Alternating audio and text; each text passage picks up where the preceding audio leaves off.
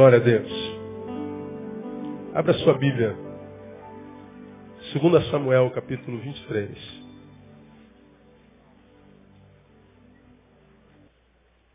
Eu tinha preparado uma palavra para essa manhã, mas não é que eu vou ministrar.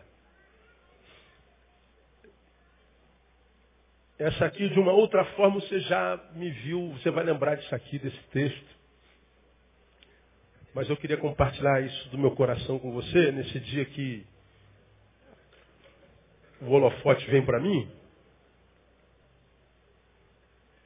Eu vou aproveitar essa pecha. 2 Samuel capítulo 23.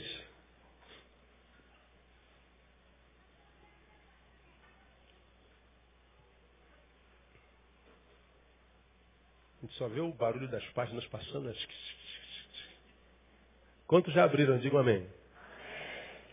Quantos não abriram? Digam misericórdia. Está meia meia. Está na Bíblia, pode procurar que está na Bíblia aí. Pertinho de Mateus, Lucas ali.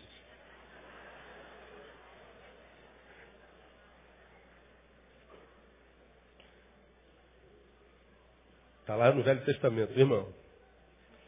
2 Samuel capítulo 23, veja o versículo primeiro. São estas, o que? Leia para mim. As últimas palavras de Davi. 2 Samuel capítulo 23 registra as últimas palavras do homem segundo o coração de Deus. Aquele homem a quem Deus achou e disse, achei Davi, meu servo. Como quem diz, yes, achei Davi. Davi foi o homem da vibração de Deus. Deus vibrou quando achou Davi. E já preguei sobre Davi muitas vezes.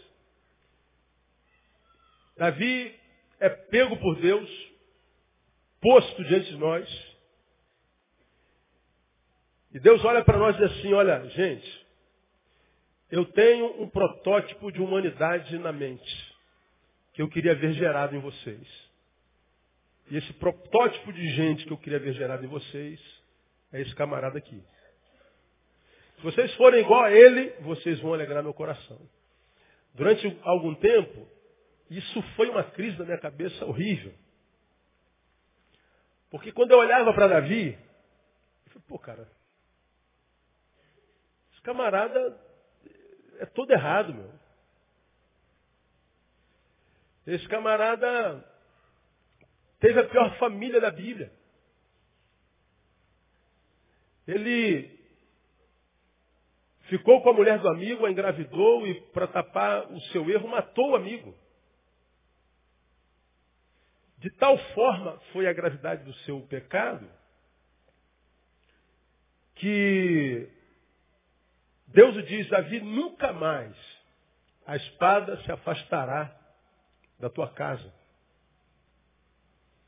Nunca mais haverá paz, portanto, na sua casa. Então Davi foi feliz em tudo que fez, menos na área familiar. Aí Deus coloca na nossa frente e diz, é o protótipo. Durante muito tempo eu, eu, eu, eu, falei e compartilhei com vocês, caramba, se esse camarada é o homem segundo o coração de Deus, Deus tem problema coronário. Tem que procurar um cardiologista, porque não é possível. Mas, qual era a minha dificuldade? É tentar ver como Deus vê, porque Deus, quando vê, diz Samuel, não vê como vê o homem, porque o homem olha para onde? Para o exterior e Deus para o interior. Quando eu olho para Davi, eu amo mais a Deus porque Deus está dizendo assim, ó, o homem que é protótipo do meu coração não é perfeito. Davi tem um monte de imperfeições. E ter defeito para mim não é problema nenhum, porque Deus sabe que é impossível a um homem ser perfeito. Então, quando eu olho esse diagnóstico de Deus sobre Davi, eu aprendo, Neil, o que eu quero de você não é perfeição. O que, que é então? É que quando a imperfeição fluir, brotar, você a encare e você tenta, tente vencê-la. O que eu quero não é que você seja perfeito, o que eu quero é que você lute contra essa imperfeição o tempo inteiro. E ninguém pode dizer que Davi se entregou um só segundo da sua história. Quando eu olho para Deus amando Davi, dizendo ele é homem segundo o meu coração, eu aprendo uma outra coisa, Neil. Né, eu sou diferente de você. Você, quando tem alguém que erra, você desiste dele, mas eu não. Para mim, um filho é filho sendo santo ou sendo capeta. E eu amo da mesma forma. O que eu não faço é livrá-lo das consequências do seu erro. Se agiu como capeta, vai colher os frutos de capeta. Se agir como santo, vai colher o fruto de um santo. Mas continua sendo meu filho. Se o capeta quiser voltar à santidade em arrependimento, eu recebo de volta. Deus está dizendo, eu não desisto de ninguém. E a gente vai fazendo essa análise da vida de Davi e da relação de Deus com o seu povo e a gente acha tremendo. A gente aprende uma coisa, eu não quero só perfeição, não desisto de ninguém. E mais, quando eu dou algo meu a alguém, enquanto dom, talento, missão, esse dom, talento e missão são irrevogáveis, a despeito do pecado que ele comete. Então, quando ele comete pecado, ele então deixa de cumprir a missão, mas se ele se santificar, a missão e o chamado continuam de pé. Deus não retira o chamado, Deus não retira o talento, Deus não retira o dom. O que Deus me deu, te deu, continua de pé, despeito da qualidade que a gente viva no caminho. Então diga assim para alguém que está do seu lado, olha, Deus não desistiu de você não, cara.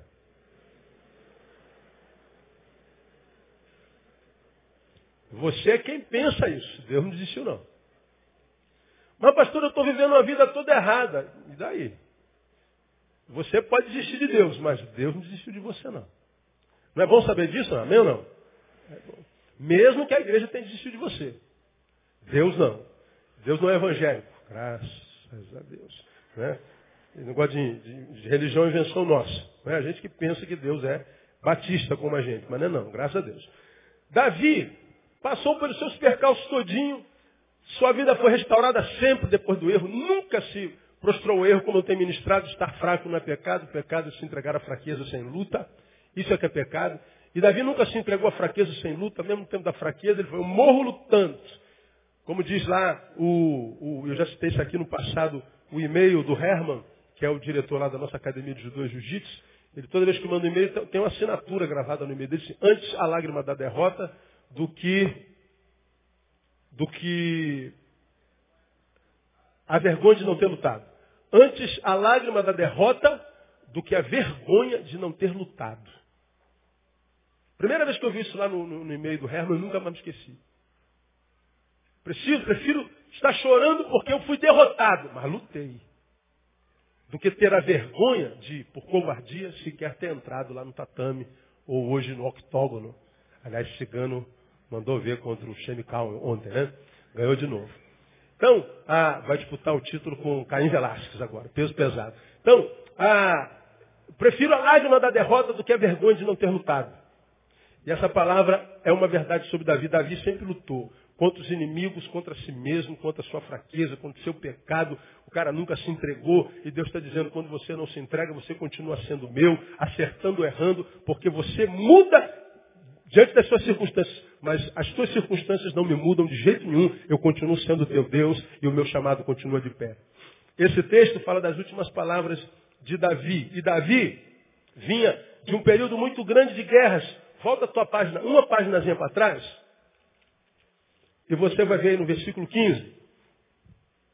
De novo tiveram os filisteus uma guerra contra Israel. E desceu Davi e com ele seus servos. E tanto pelejaram contra os filisteus que Davi o quê? Se cansou. 21, 2 Samuel 21, 15. Está aí? Amém ou não? De novo tiveram os filisteus uma guerra contra Israel e desceu Davi com ele os seus servos. E tanto pelejaram contra os filisteus que Davi se cansou. Davi vinha de um período de anos em guerra. Mais de uma década. Povo após povo, guerra após guerra, morte após morte. Um tempo de, de, de, de litígio e um tempo de beligerância. E diz o texto que Davi estava cansado, cansado. Períodos que seguiram a retomada do reino das mãos do seu filho Absalão, porque você sabe, já preguei sobre isso aqui. Absalão se levantou contra o seu pai, lhe tomou o reino, ele teve de fugir, e depois que ele toma o reino do seu filho, no qual o seu filho morreu, Davi se vê cansado. E o capítulo 23 registra suas últimas palavras de um tempo depois de muita luta, muita batalha, muita dificuldade. E quando você lê 23 de 2 Samuel, em casa você lê direitinho, você vai ler que um sentimento que pulula o coração de Davi nos seus últimos dias é a saudade. Eu achei isso brilhante. Saudade de quê? De quem? Os versículos de 8 em diante revelam. Talvez na sua Bíblia esteja aí depois do versículo, antes, entre o versículo 7 e 8, tem um cabeçalho. Tem na sua Bíblia? Fala sobre o que de 8 em diante? Sobre quem? Os valentes de Davi. Quantos são? 37. As últimas palavras de Davi revelam a saudade de um Davi pelos seus 37 valentes. O último sentimento de Davi é a saudade dos seus, dos homens, que contribuíram para que ele fosse quem ele era. O homem segundo o coração de Deus. E ele está lá no finalzinho, depois de tantas lutas, ele senta sozinho na sua solidão e solitude.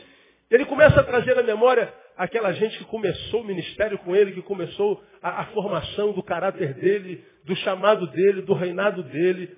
Ele diz que saudade dos 37.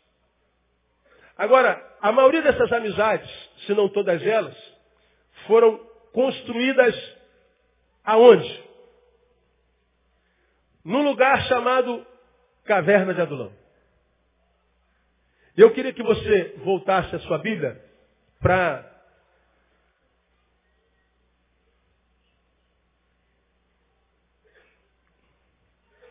1 Samuel capítulo 22. Volta um pouquinho.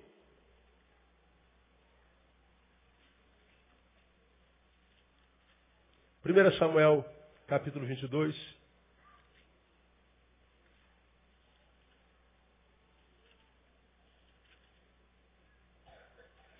Que registra o encontro de algumas pessoas com Davi. E entre esses os valentes dos quais Davi, no último dia da sua vida, sente saudade.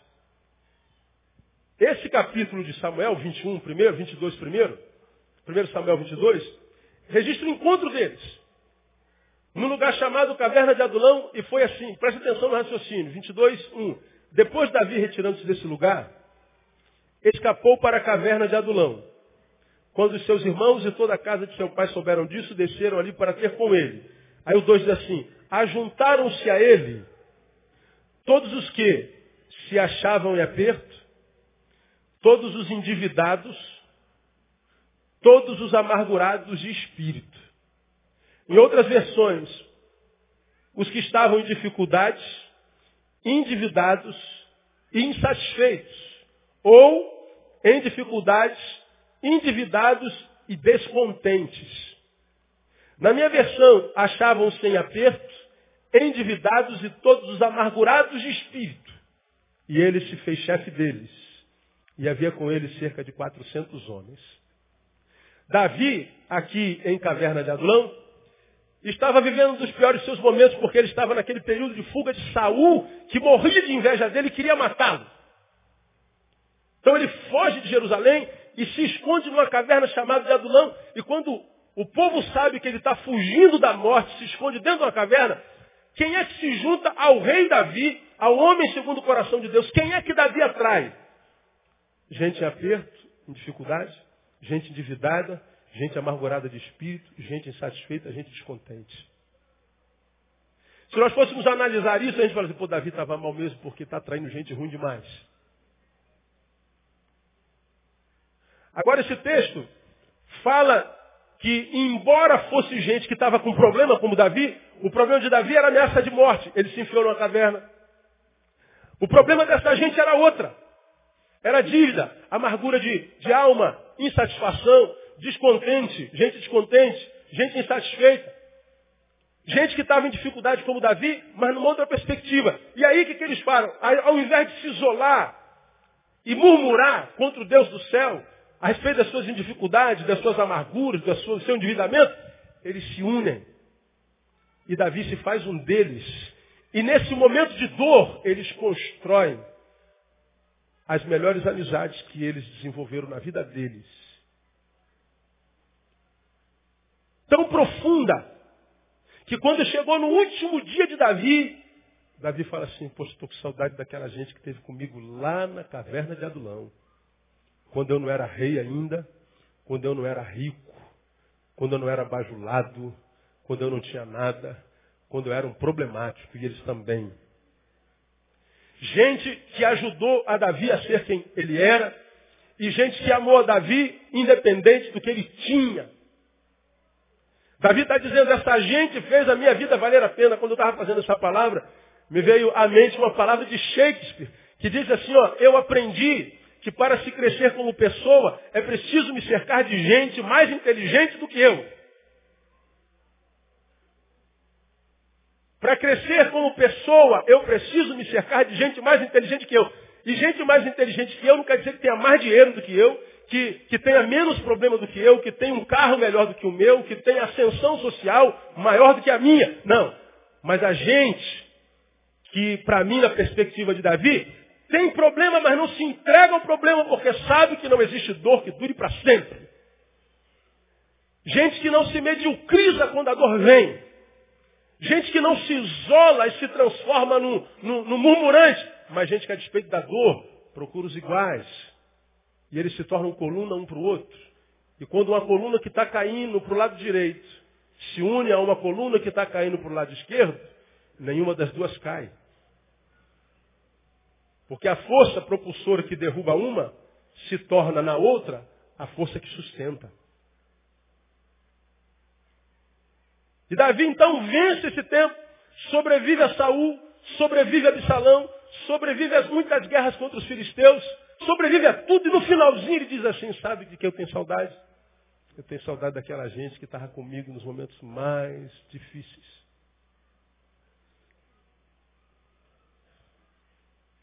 As amizades foram construídas no tempo da dor. E como amizades se revelam nas atitudes, a gente volta para o capítulo 23 de 2 Samuel. E naquele mesmo capítulo que retrata as últimas palavras de Davi, há uma demonstração de amizade tão linda que eu queria compartilhar com os irmãos a respeito dela e alguns sonhos. Na revelação dos 37 valentes, no versículo 13 está dito assim: Também três dos 30 cabeças desceram no tempo da cega e foram ter com Davi a caverna de Adulão. Está falando a respeito de três dentre os 30. E a tropa dos filisteus acampara no vale de Refaim. Agora preste atenção. Davi estava então no lugar forte, guarnição dos filisteus estava em Belém. Belém estava sitiada e os inimigos a tomaram. E Davi, com saudade, exclamou: Quem me dera beber da água da cisterna que está junto à porta de Belém. Veja, Davi está sentado com os seus, lá naquele episódio da, da, da, da caverna. Estando sitiada Belém, e a água era água de depósito, não era água pura, porque ele estava no deserto. E ele então sonha com o passado. Puxa, quem me dera estar em Belém beber das águas do poço de Belém. Água viva. Água que já saía gelada, diz o comentarista. Águas purificadoras, ele sente saudades. Ele, ele sonhou com a boca aberta. Ele sonhou acordado. Puxa, quem me dera tomar aquela aguinha lá de Belém. Ele estava em Refidim, ou Refaim, dez quilômetros. E toda a terra sitiada pelos filisteus. Não dava para chegar a Belém. Mas Davi tem um sonho. Eu quero beber água. Daquele poço. Olha o resultado disso. Então aqueles três valentes romperam pelo arraial dos filisteus, tiraram água da cisterna que está junto à porta de Belém e a trouxeram a Davi. Agora olha o resultado. Porém ele não quis bebê-la, mas derramou-a perante o Senhor e disse, longe de mim, ó Senhor, que eu faça tal. Beberia eu o sangue dos homens que foram com risco das suas vidas, de maneira que não a quis beber. Isto fizeram aqueles três bravos valentes. Ai, quem me dera beber água de Jerusalém ou de Belém. Dez quilômetros, sitiado por inimigos, os mais poderosos da terra. De madrugada, três pessoas ouvem Davi sonhando acordado. E eles vão rastejando, rastejando debaixo de flecha, imagino de espadas, se fosse hoje de tiro. Correndo o risco da própria vida, atrás do quê? De um copo d'água. Mas onde Davi estava, tinha água. Mas não era da qualidade, então. Eles arriscaram a vida aparentemente por nada. Mas não, tinha uma razão para fazer isso. Eles queriam ser bênção na vida de, que, de quem foi bênção na vida deles. E eles foram, por risco de própria vida, conseguem tirar água, sobrevivem aquelas flechas todinhas e dizem assim, meu rei, está aqui a água que tu sonhaste. Aí viria a decepção. Davi pega a água, chora e diz assim, eu não posso beber essa água. Como não? Nós arriscamos nossa vida. E Davi pega a água e joga no chão. E diz assim, eu não posso beber o sangue desses três valentes. Davi sabia que aquela água representava a vida deles, então dentro daquele copo não estava só água, mas estava as almas deles, a vida deles, o sangue deles. E ele falou, eu não posso tomar isso como sacrifício a mim, eu vou oferecer como sacrifício ao Senhor. E ele transforma a água que lhe daria prazer num culto de adoração e exaltação ao Deus que lhe deu gente como esses três valentes. Como quem diz, não se entristeçam comigo, não estou jogando água fora, eu estou transformando no culto ao Senhor. E eu estou exaltando ao Senhor pela vida de vocês. Por isso Davi chega no final, tem saudade dessa gente. Aqui, irmãos, dessa experiência, me permito compartilhar nesse dia do pastor, sobre três sentimentos que domina meu coração, nesse tempo da humanidade para a qual eu fui levantado pastor e na qual você vive, e na qual nós temos que ser sal e luz. Três desejos. A luz da experiência de Davi, diante de quem acho que não sou digno de tirar as alpacas dos pés. Primeiro deles, tenho desejo e sonho de encontrar no meu caminho pessoas que estejam dispostas a perder para ser. Hoje, nós evangélicos só falamos em vitória, vitória, vitória, vitória, vitória, vitória, vitória, vitória, vitória. Mas o que a gente vê na prática é o quê? Derrota, derrota, derrota, derrota, derrota, derrota, derrota, derrota. Gente se deformando, deformando, deformando, deformando, ficando pelo caminho, ficando pelo caminho, ficando pelo caminho. Gente que é deformada pelo problema e gente que é deformada, deformada pela bênção. Gente que é deformada porque acredita que Deus abandonou e gente que é deformada porque Deus exaltou. Gente que lá embaixo se torna murmurante, mas gente que cai em cima se torna soberbo. Encontrar gente equilibrada é a coisa mais difícil do mundo. A gente tem muito pouca boa notícia. A gente só tem má notícia. O número de má notícias comparado às boas notícias são infinitamente, infinitamente, infinitamente maiores. O número de decepção é infinitamente, infinitamente, infinitamente maior do que os de, de surpre- eh, ser surpreendido pelo bem ou pelo, pelo bom. Nunca se falou tanto em vitória. Deus tem uma vitória para você, Deus tem um milagre para você. Nunca se falou tanto em milagre, mas a gente nunca viu tanta mediocridade, tanto mau testemunho, tanta banalidade, tanta pequenez, tanto mau caratismo, tanta trairagem, tanta ingratidão, tanta coisa ruim em todas as instâncias da sociedade. A igreja faz parte da sociedade. Então nós temos um discurso de vitória, mas na prática que a gente vê é desistência. Então a gente fala de vitória, mas não vive vitória. Então eu tenho pedido a Deus, Deus me dá gente derrotada. Como aquela gente derrotada que Davi se encontrou lá no- no- no- na caverna de Adulão. Quando eu olho para esses três valentes, eu vejo camaradas que estão numa relação tão profunda com Davi, que Davi sonha acordado e eles vão transformar esse sonho em realidade. Agora, os caras estão dispostos a perder a vida para dar um copo d'água para alguém que ama. Agora, vamos fazer uma análise de valoração. Pega um copo d'água e põe aqui do lado da balança. E pega a vida de três seres humanos e bota aqui. Qual que vale mais? Diga para mim. A dos seres humanos. Agora, o que, esses seres humanos estão dizendo? Nós abrimos mão da nossa vida, se for necessário, para fazer valer o sonho de um amado. Estão dispostos a perder a vida para ser uma bênção. É maravilhoso isso. Agora, nós vivemos tão voltado para nós em torno do nosso umbigo, da nossa vida, da nossa necessidade, do nosso ministério, do meu, do, do meu, do meu, do meu.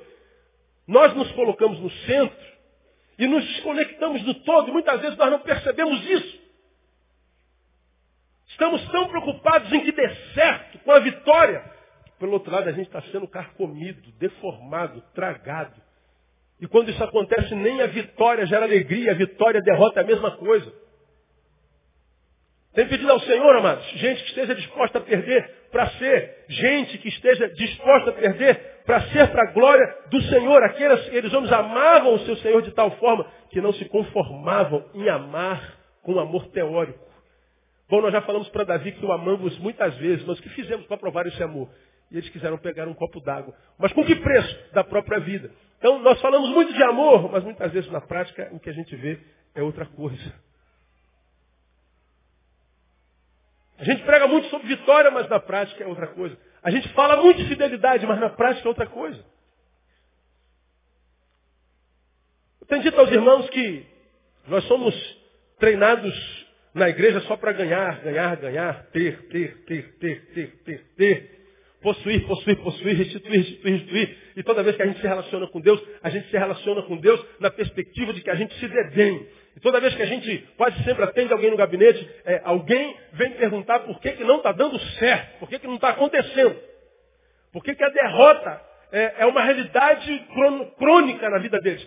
E quase sempre digo a mesma coisa. A derrota vai se tornar crônica na sua vida quando no meio da derrota você não conseguir extrair louvor.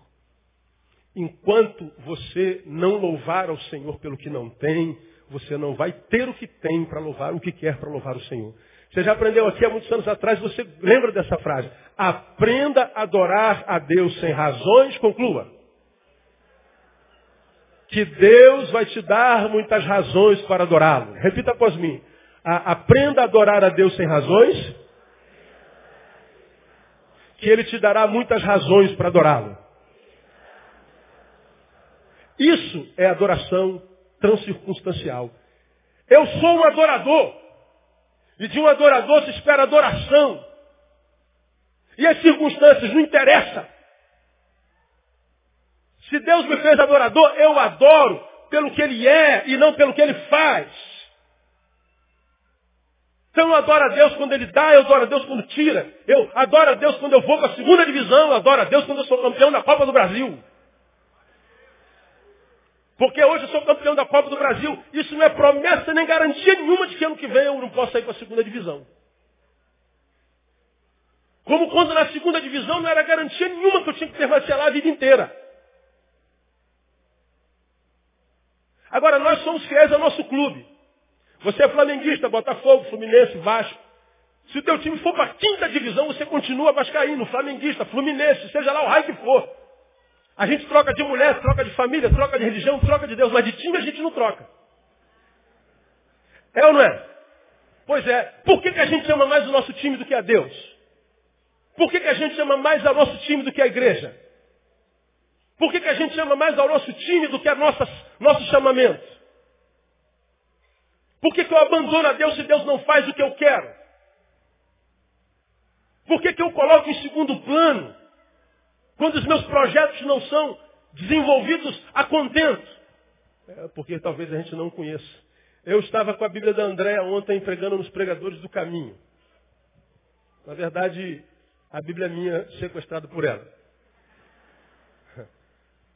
Aí, como eu não uso essa Bíblia, só para estudo, eu estava lá enquanto não começava o culto lá nos pregadores, eu estava folheando a Bíblia e ela anota tudo que eu prego.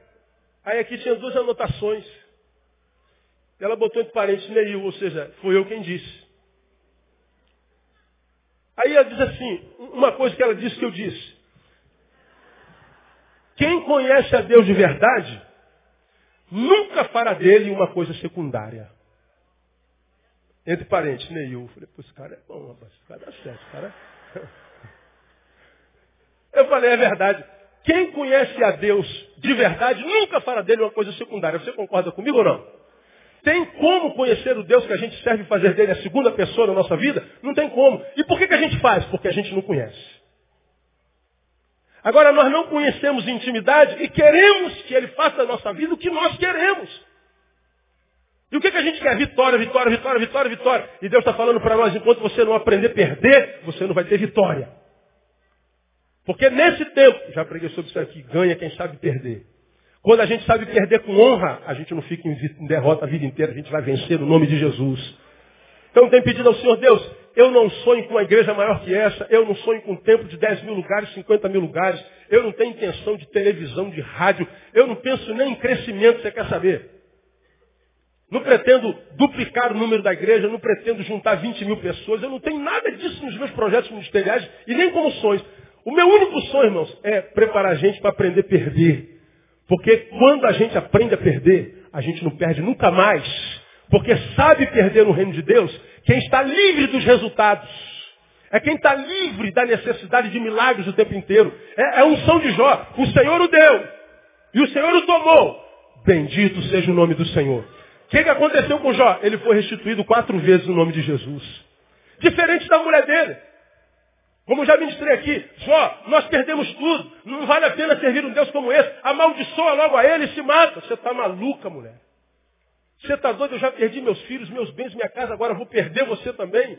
Perdi saúde e quase que perdeu mesmo. Porque na cabeça da mulher de Jó, não vale a pena servir a Deus se tem dor, se tem aparente derrota. Mas Jó, não, não, mulher, você está ficando maluca. O Senhor o deu, o Senhor o tomou. Bendito seja o nome do Senhor.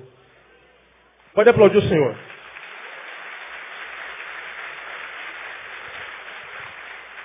Na cabeça da igreja mamonizada do século XXI, a gente olharia para Jó e dizer assim, esse cara é um perdedor. Esse cara se entregou à derrota. Não, não, não. Ele continua glorificando na derrota, porque ele sabe que a vida dele está na mão de Deus. E a última palavra sobre alguém que está na mão de Deus vem da boca de Deus e não de ninguém. E Jó permaneceu fiel. Jó sabia perder, por isso andou em vitória. Jó não precisava de resultados, por isso os resultados vinham. Jó não precisava da bênção, por isso que a bênção. Por que, que muitos de nós não tem bênção? Porque a bênção é o que faz da tua cabeça um campeão. Aí a gente teve essa geração de gente desistente. E o pior, a razão dos desistentes sempre justifica a sua desistência, porque afinal de contas foi fiel a Deus e Deus não. A gente vai construindo é, imagens negativas contra a igreja, como se houvesse um lugar melhor para estar do que a igreja. A igreja pode ser um lixo, como eu tenho empregado, mas ainda é o melhor lugar para se estar. Então eu tenho pedido a Deus o quê? Desejo conviver com pessoas que é, se envolvem ao ponto de perder, se preciso, para a glória de Deus.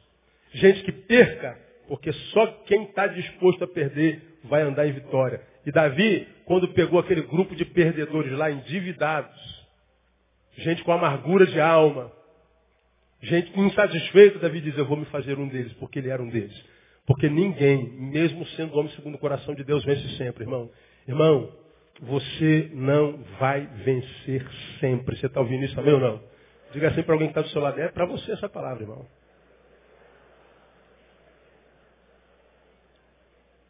Tenho pedido ao Senhor, segundo, pessoas que não troquem o essencial pelo trivial. Aqueles homens estavam dispostos a morrer. Mas pelo quê? Ah, pelo um copo d'água, pastor. Me diga uma coisa. Água na vida é essencial ou trivial? Não ouvi. Essencial. Dá para viver sem água? Não. Amor na vida, trivial ou essencial? Muito bem, vamos ver a atitude desses três valentes. Quando eles vão arriscando a própria vida, eles vão por amor. E vão atrás de quê mesmo? Água. Não está trocando a vida por idiotice, por trivialidade. Eles estão passando na beira da morte por causa de amor e por causa de água. Porque foi Jesus quem disse, eu vim para que vocês tenham vida e vida com abundância. Não há abundância de vida sem água e sem amor. Agora, o amor os aproximou da morte. A água poderia roubar-lhes a vida. Agora, ainda que eles perdessem a vida, eles estariam perdendo a vida por uma coisa que vale a pena. Agora, a pergunta que eu faço para você: você tem jogado a sua vida fora a troco de quê? Porque a nossa vida só se transforma em vida naquele que disse: Eu sou o caminho, a verdade e a vida. A minha vida só se encontra sentido em Jesus. Agora, diga para si, ou analise o contexto dessa geração e diga: as pessoas estão deixando Jesus por causa de água e amor? Não, por causa de um namorico, por causa de um, um palmo de saia. Tem deixado a Jesus porque prosperaram. Eles foram ganhar dinheiro. Aí está com dinheiro infeliz, desgraçado. É vergonha para o pai, vergonha para a mãe, vergonha para o filho. É uma abominação para a mulher, é uma abominação para o marido. Você olha para trás, era um durango, mas tinha o abraço, o apoio, a ternura, o afeto, a admiração de todos que estavam ao teu redor. Agora você está aqui, ó. Você prosperou. Tem admiração de quem? Se tiver, tem dos bajuladores que querem tirar teu dinheiro e que sentam à tua mesa que você paga a cerveja deles. Que dizem que são teu amigo, mas estão de olho até na tua mulher. E você acha que é bem sucedido? Pois é, o homem segundo o coração de Deus tinha como amigo gente endividada, amargurados, gente infeliz. Mas a despeito disso, tem certeza, gente para quem seus amados olhavam e diziam assim, filho, você é o meu orgulho. Porque eu estou vendo que você está com problema financeiro, mas você não vendeu a tua alma. Você não abandonou o teu Deus. Você não se rendeu a mamão, a Satanás. Você trabalha de sol a sol e não quer saber que tipo de emprego é. Você não vive para a glória de homem, você vive para a glória de Deus. E Deus vai honrar você, filho. Permanece de pé, permanece fiel. Entraram para a história da humanidade como os 37 valentes de Davi. E depois de milhares de anos estão aqui abençoando a minha vida e a sua vida também. Amém, amados? Essa gente endividada, amargurada de alma infeliz. Agora onde é que vai estar o nosso nome, irmão? Daqui a dois anos, três anos? Nem no livro da vida alguns estão. Nem no rol dos filhos de Deus está. E isso é uma tristeza muito grande. Hoje os crentes abrem mão do essencial em busca do ridiculamente trivial. Um emprego, um namorado, um carro, um, uma balada, um, uma trepada.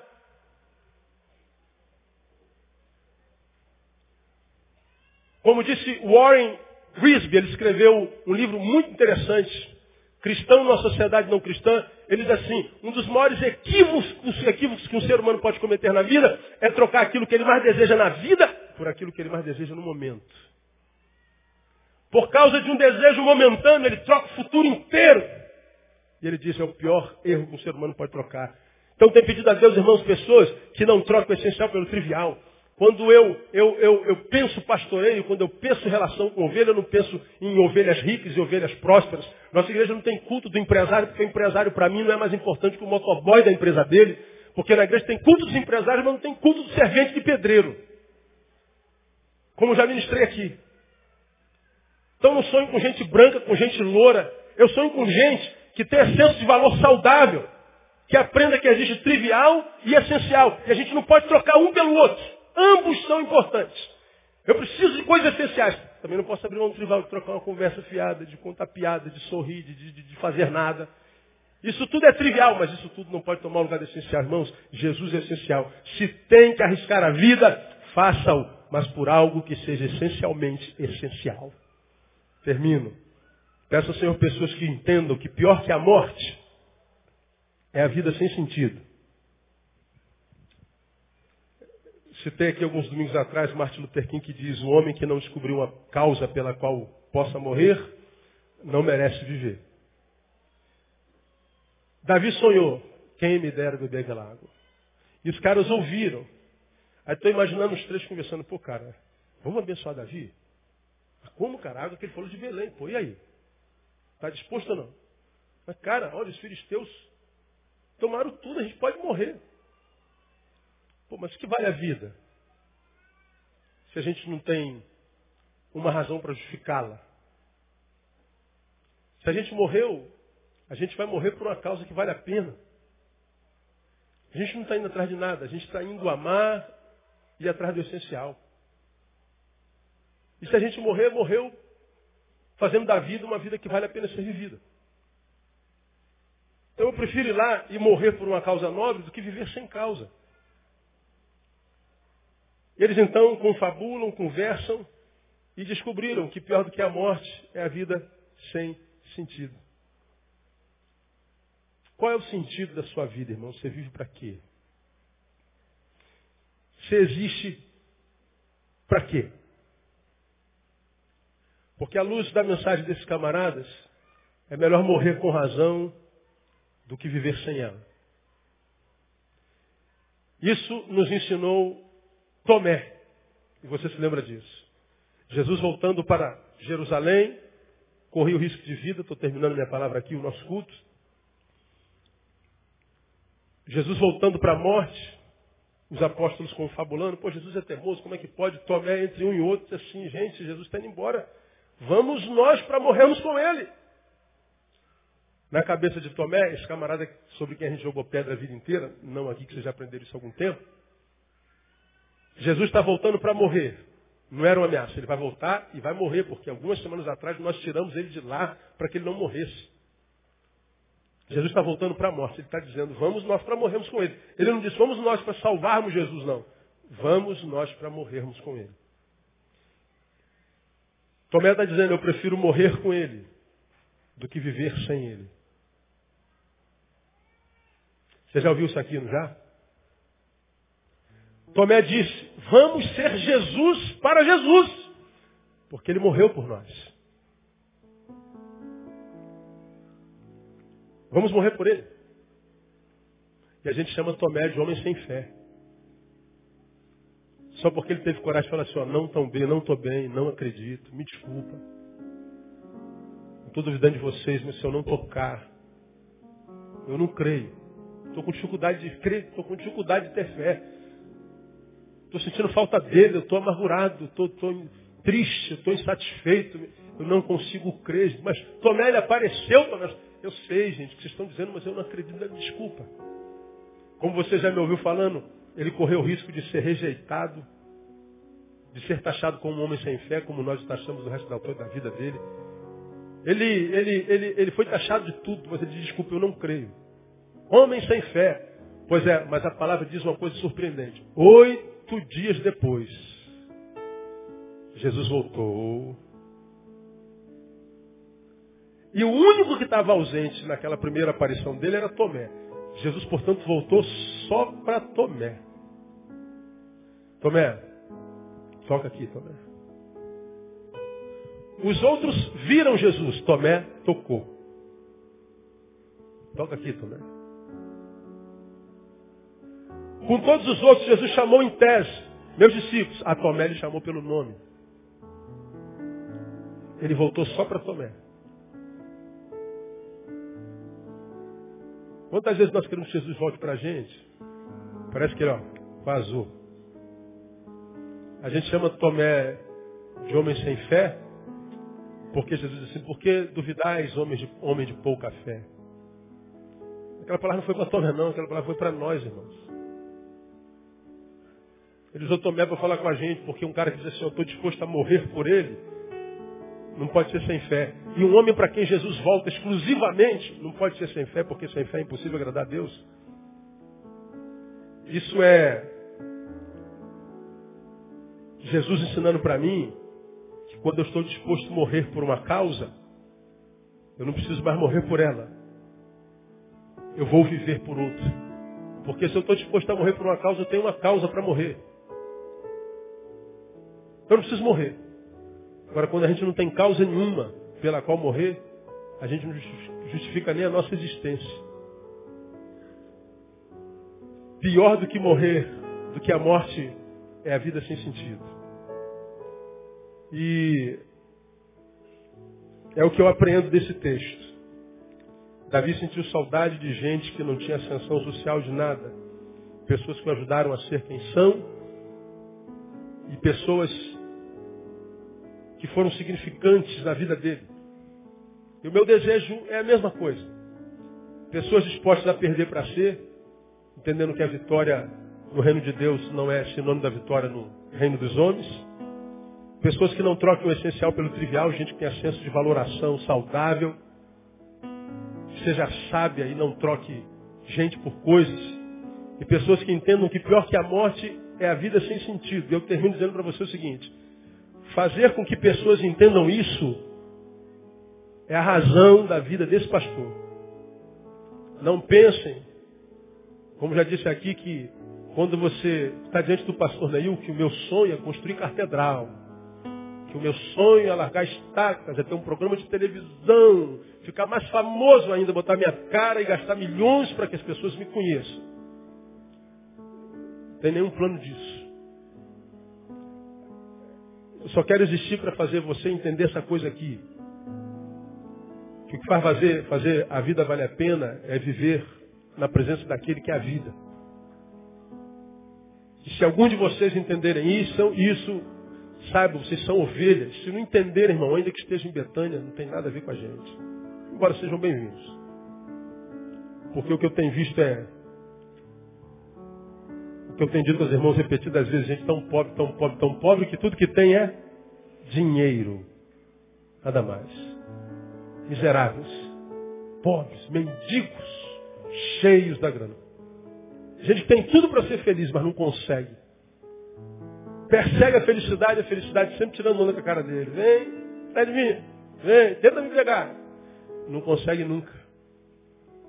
Porque tocou o essencial pelo trivial. Então, que Deus nos faça assim, irmão. Que a gente não se corrompa por mamão, pela imagem, pelo poder. Que a gente não se corrompa pela, pela coisa. Mas que a gente só se contente em ser quem a gente é. E a gente é o quê? Nós somos o povo de Deus, lavado e remido pelo sangue do Cordeiro, chamado para reinar em vida em Cristo Jesus. E reinar em vida é viver uma vida que vale a pena ser vivida. Que Deus te abençoe e te faça uma vida significativa para a glória de Deus Pai, nosso Senhor que reina. Amém? Deus abençoe você. Aplaude ele mais uma vez. Vamos ficar em pé. Vamos embora para casa. Glória a Deus. Vamos orar. Pai, muito obrigado. Porque o Senhor tem cuidado de nós. Senhor, vamos pelo relacionamento que temos desenvolvidos desenvolvido. Te louvamos porque, ó Deus, apesar dos percalços, das lutas, das adversidades, o Senhor tem nos dado vitória. Temos crescido a cada dia, temos encontrado, ó Deus, significância não só no nosso bairro, mas na nossa cidade, nação e até no mundo. Temos, ó Deus, a simplicidade do Evangelho influenciado tanto, eu tenho tanto orgulho disso. A despeito de alguns que não estão envolvidos e não entendem, não veem, não percebem. Que nós queremos nessa manhã, Deus, te dizer, eis-nos aqui, envia-nos a nós. Queremos como igreja ser uma igreja que te dê orgulho, uma igreja para a qual tu olhes e sorria e não chore.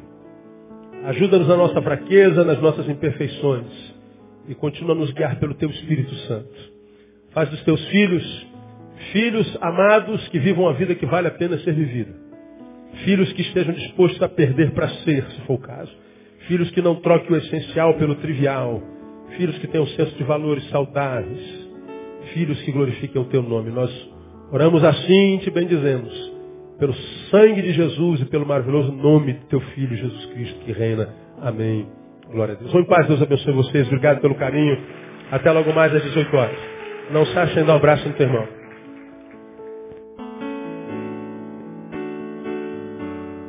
Alô.